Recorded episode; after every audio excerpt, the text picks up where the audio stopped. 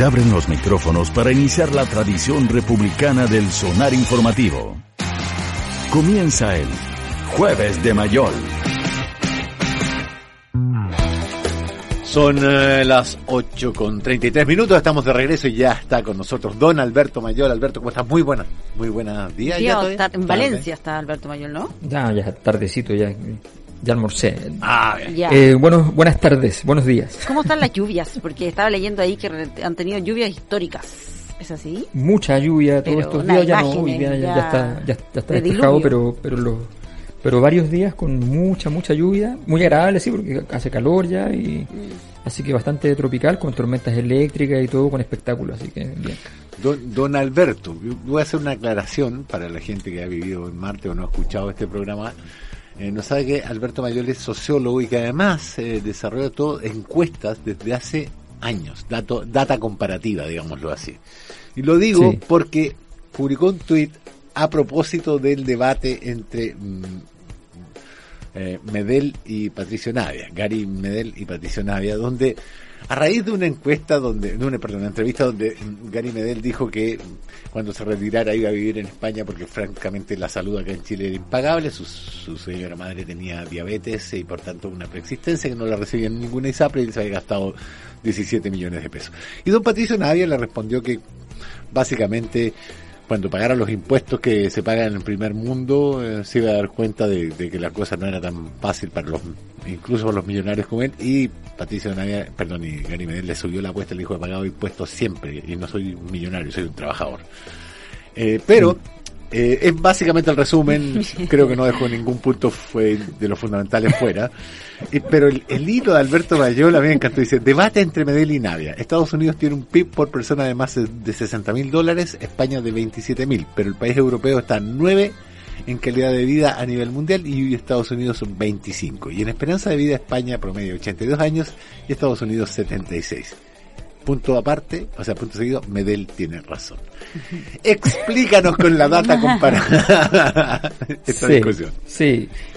Sí, lo que pasa es que, es, que el punto que, que se plantea, que plantea en el fondo Medel es súper interesante porque, porque en el fondo, claro, él, él dice, mira, o sea, obviamente yo estoy resuelto, pero es absurdo que una persona, cualquier persona, eh, quede en una situación de desprotección tal como su mamá, que requiera que si su hijo, claro, es millonario y tiene 17 millones para pagar eh, un tratamiento en un momento determinado, pueda tenerlo, y que si no, entonces va a tener que recibir una versión más empobrecida de ese tratamiento. Ahora, Chile es un país, quiero, y lo enfatizo porque esto es interesante porque no tiene que ver con el dinero de los países, tiene que ver con las políticas públicas. Entonces, lo, lo que está planteando Medel, a mí me parece súper interesante porque, eh, primero porque el futbolista literalmente le está ganando al académico una, una discusión intelectual, ¿ya? o sea, para que rompamos los, los, los, los moldes con los cuales funcionamos. Y en segundo lugar, porque plantea un tema de política pública, o sea, en España es uno de los países con mayor esperanza de vida del mundo. ¿ya? Está entre los primeros cinco. Estados Unidos es uno de los países con peor esperanza de vida, está en, está en la mitad siendo un país riquísimo. Eh, Chile tiene, claramente le saca bastante distancia. Tener dos años más, tres años más de esperanza de vida es mucha diferencia. Son diferencias casi continentales, o sea, estar en otro planeta. Entonces, Estados Unidos tiene una esperanza de vida bajísima. Eh, está al lado de Ecuador, tiene la misma esperanza de vida de Ecuador, que tiene un PIB per cápita que, que sé yo, es del 5, el 4% de lo que tiene Estados Unidos. Y por tanto, eh, y además, eh, su sistema, su sistema de salud le sale a la gente carísimo. El gasto en salud, lo que se gasta eh, del PIB en salud en Estados Unidos es altísimo, es como el 16%. Entonces, y, y, el país que le sigue en el mundo gastará el 9, ¿me entiendes? O sea, es una locura. Una, un sistema de, de carísimo que no funciona, eh, que desprotege. Eh, yo les, le, si les digo que, por ejemplo, en Estados Unidos, eh, postnatal pagado no existe. Mm. Eh, que no que, es uno de los países con menos vacaciones del, del mundo. O sea, tiene un conjunto de políticas públicas que en ese sentido desprotegen. Y en ese sentido, eh, entonces los países europeos en general son aquellos países que son emblemáticos en protección social, que es la discusión que se está, que se está dando en Chile. Y claro, y Chile, respecto a, a otros países, eh, que tienen protección social. Bueno, Chile efectivamente es un país con escasa protección, eh, con escasa protección al- en comparación a esos países. Tiene, tiene un sistema de salud que para su, para su pobreza y para su- sus condiciones funciona exa- extraordinariamente bien. Es un ejemplo histórico, mundial, en todos los estudios sobre, sobre salud, qué sé yo, se destaca el caso de Chile como un caso de un país que siendo más pobre tiene indicadores bastante buenos. Eh, en fin, pero, pero hay un tema de diseño de política pública y de cuánto el Estado gasta. Cuando se dice, oye, pero no podemos gastar tanta plata en el Estado, qué sé yo. Bueno, muchas veces, muchos países que tienen mayor carga fiscal, mayores impuestos, pero ojo, no tienen proporcionalmente una cantidad gigante de impuestos.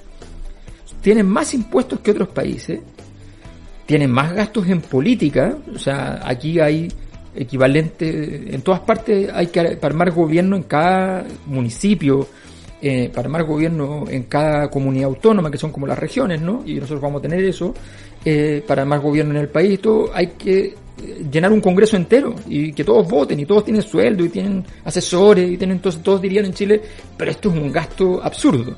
Sí, pero ese gasto absurdo produce políticas públicas más descentralizadas, políticas públicas que tienen, que distribuyen mejor los ingresos de las personas y es que efectivamente generan calidad de vida.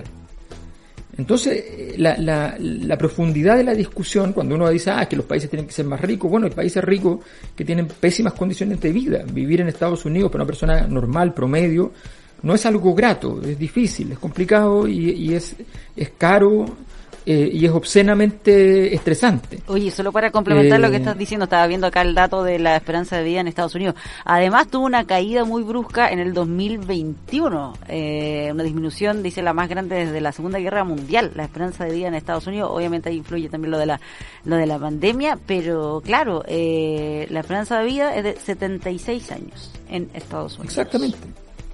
O sea, Chile, Perú son países que tienen mucho más alta la esperanza de vida que, Estados Unidos.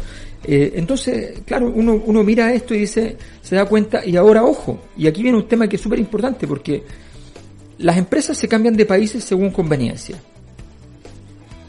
Porque las personas no podrían hacer lo mismo, cumpliendo con todos los derechos, cumpliendo con todas las condiciones los países lo tienen aceptado. El caso de Chile, por ejemplo, con España, tiene tratado de, de- tributación eh, con- entre los dos países. Por lo tanto, si tú tributas en España de- hace, y eres chileno, haces tu declaración con la tributación en España y te la, te la aceptan en Chile. Y viceversa, haces la declaración en España con la tributación chilena y te la aceptan en, en España. Eh, entonces, no, no, no- está cometiendo ninguna falta, no se está saltando ningún torniquete, no está haciendo nada. O sea, está haciendo algo súper lógico, está eligiendo el país donde, porque él puede elegir un país donde vivir en un mundo globalizado, que es una cosa que defiende Patricio Navia. Eh, donde las empresas eligen donde ponen sus fábricas, sus empresas, eh, y las cambian sin importar las consecuencias sociales que eso pueda, pueda acarrear eh, es perfectamente, perfectamente legítimo en ese sentido. Entonces, eh, la discusión fue, me parece súper interesante para, para plantear los, los sesgos con los que se parte, pero me parece más de fondo que plantea un tema, que, no- que, que es parte de lo que hay que discutir hoy día en Chile. La calidad de la política pública, que es un tema que yo, de hecho, estoy echando de menos en términos de un gobierno de transformación, plantearse cuáles son las políticas públicas con las que tú vas a, a enfrentar. Tú dices, oye, hay que resolver el problema de la pobreza. El problema de la pobreza no se resuelve diciendo solamente voy a subir el salario mínimo, que también es importante, ajustarlo a los estándares internacionales para el nivel de ingreso de Chile, está muy bien. Ya, pero tienes que tener otro tipo de políticas de desarrollo económico, políticas de distribución, tienes que tener un conjunto de políticas para que eso funcione.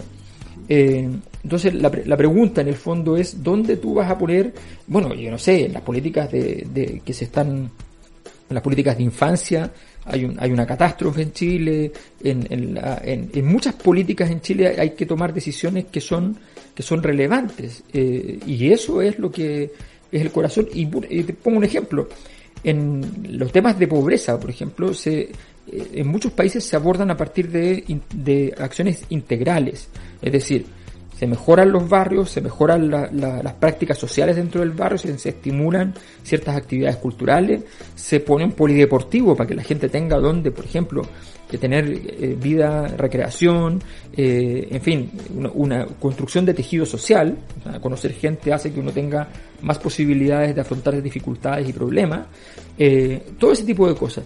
Eh, esas son políticas más completas que decir, o la misma cosa del CAE, por ejemplo, decir vamos a pagar el CAE. Ok, pagar el CAE es muy caro efectivamente, más de 10 mil millones de dólares nos suma todo. La, la, pregunta que yo me hago es, ¿no hubo una, la posibilidad de sentarse en silencio? No digo en voz alta, con estridencia, ni sin denuncia, tú eres gobierno, no, no hay que andar denunciando ya. Te sientas con los bancos y le dices, oye, a ver, vamos a cerrar esto, ya, ya pasó, lleguemos a un acuerdo. No, no, yo, no, no, para nosotros es muy caro pagarles todo, todo, todo, todo. Y usted ha tenido un negocio espectacular, buenísimo, sin ningún riesgo. Ya, ya, recuperaron varias veces lo que invirtieron. No le estoy diciendo que deje de ganar, eh, que deje de ganar ah, y que, que sea todo, todo lo demás ahora al costo, no. Estoy diciendo que sea una cifra mucho menor a la que se está haciendo porque además ya no se va a tener que hacer cargo de la gestión, va a cerrar todos los, los casos. Además, sería más o menos justo que a esta altura se congelaran los intereses, ¿no?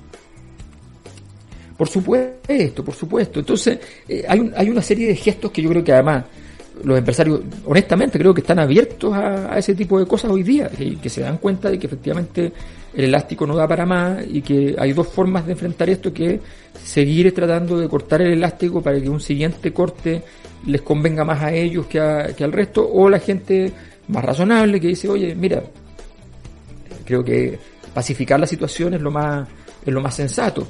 Eh, hay que apostar a, eso, pero ir a sentarse a conversar, si es que tal vez se hizo, ¿ah? pero yo entiendo que no, eh, creo que habría sido muy bueno porque eso permite resolver un tema de una política pública, porque mira, a ver, las personas van a dejar de pagarlo, fantástico, lo va a pagar el Estado. ¿Quién es el Estado? Somos nosotros. Está muy bien, esas personas personalmente no lo están pagando. Mejor que lo pague efectivamente el colectivo, pero el colectivo se va a comer 10, 12 mil millones de, de dólares, que es el equivalente a un cuarto, un quinto del, del, presupuesto nacional, eh, para, para pagar una política pública que, bueno, que tiene visos de error importantes. Visos de horror importantes. Una última, una última pregunta que nada que ver con esto. ¿Algún, ¿Algo que decir sobre el Real Madrid de ayer? bueno, había, eh, había locura total, porque, porque obviamente el Real Madrid es de esos equipos que genera, además que estaba Guardiola al frente, entonces ustedes comprenderán que, que, hay, todo un tema para los que les gusta Barcelona. Aquí en Valencia hay harta gente que le gusta el Barcelona, aunque los valencianos son bien pro españoles, pero, pero son, pero futbolísticamente dado que el Valencia es un equipo que no siempre le va muy bien, en el Levante tampoco. Entonces hay mucho, hay mucho de, Barcelona y la verdad es que estaban todos así. Era, para ellos que jugaba el Barcelona contra, porque Guardiola eh, contra el Real Madrid, entonces era obvio. No, y fue brutal, porque claro, a, última hora, o sea, de nuevo, realmente no sé si Ancelotti es un genio, tiene tanta suerte, pero realmente impresionante. Así es que no, estaba, estaba el, funeral, o sea, el funeral fundamentalmente, y había, hay un par de madridistas, por supuesto, en todas partes, que andaban con, con el ego bien, bien inflado, hay que decirlo. son complicados los madridistas porque además se creen, de verdad, bueno, son un poder gigante. La Cristo. Sí, pues. Muy bien. Don Alberto Bayol, muchísimas gracias por este contacto. Que tengas una muy buena jornada. Un abrazo, que estés bien. Disfruta la siesta. Chao, chao, chao, para ti, que estés bien.